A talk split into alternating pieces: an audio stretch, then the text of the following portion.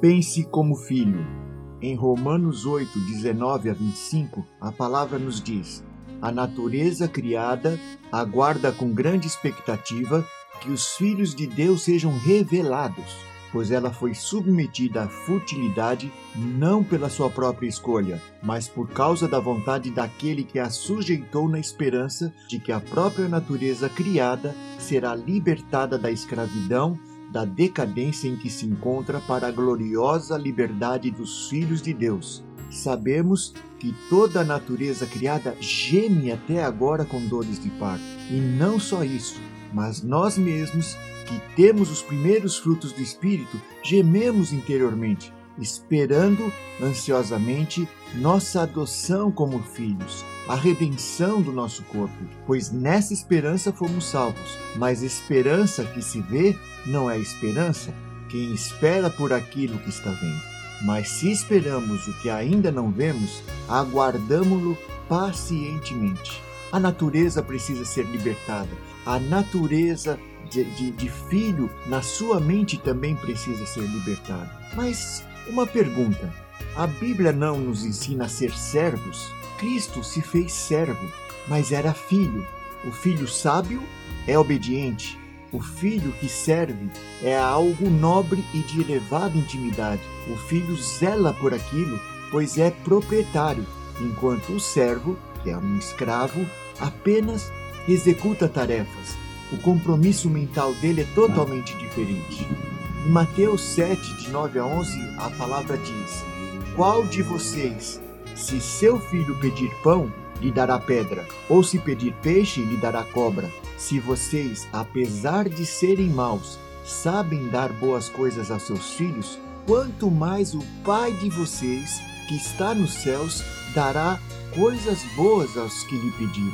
O Pai não é negligente nem tem falta de amor por nós. Ele cuida de nós. O pai não dá pedra ao filho que pede pão.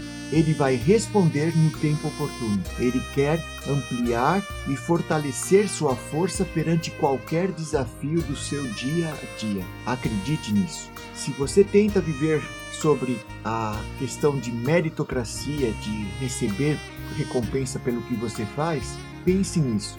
A base da lei é fazer para obter coisas, comida, salário, qualquer tipo de recompensa.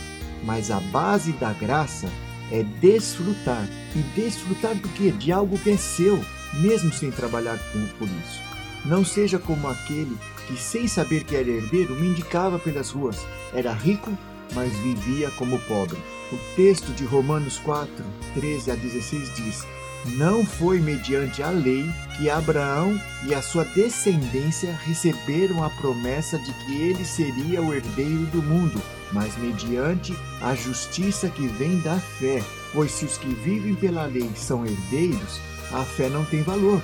É a promessa e a promessa é inútil, porque a lei produz a ira, e onde não há lei, não há transgressão. Portanto, a promessa vem pela fé, para que seja de acordo com a graça e seja assim garantida a toda a descendência de Abraão, não apenas aqueles que estão sob o regime da lei, mas também aos que têm a fé que Abraão teve. Ele é o pai de todos nós. Se entrarmos na Canaã espiritual, já temos acesso à herança e ao descanso. Há olivais e vinhas que não plantamos. Se você não sabe se saiu do Egito, do mundo, e entrou em Canaã, a promessa, precisa considerar sobre isso. Você que aceitou a Cristo é herdeiro do mundo. Tem que viver como um herdeiro do mundo e não como um mendigo que era rico e não sabia. Que Deus abra sua mente hoje para uma verdade de filiação, de se considerar filho de Deus, de viver como um filho e de desfrutar daquilo que é do seu Pai. Fique com Deus em nome de Jesus. Amém.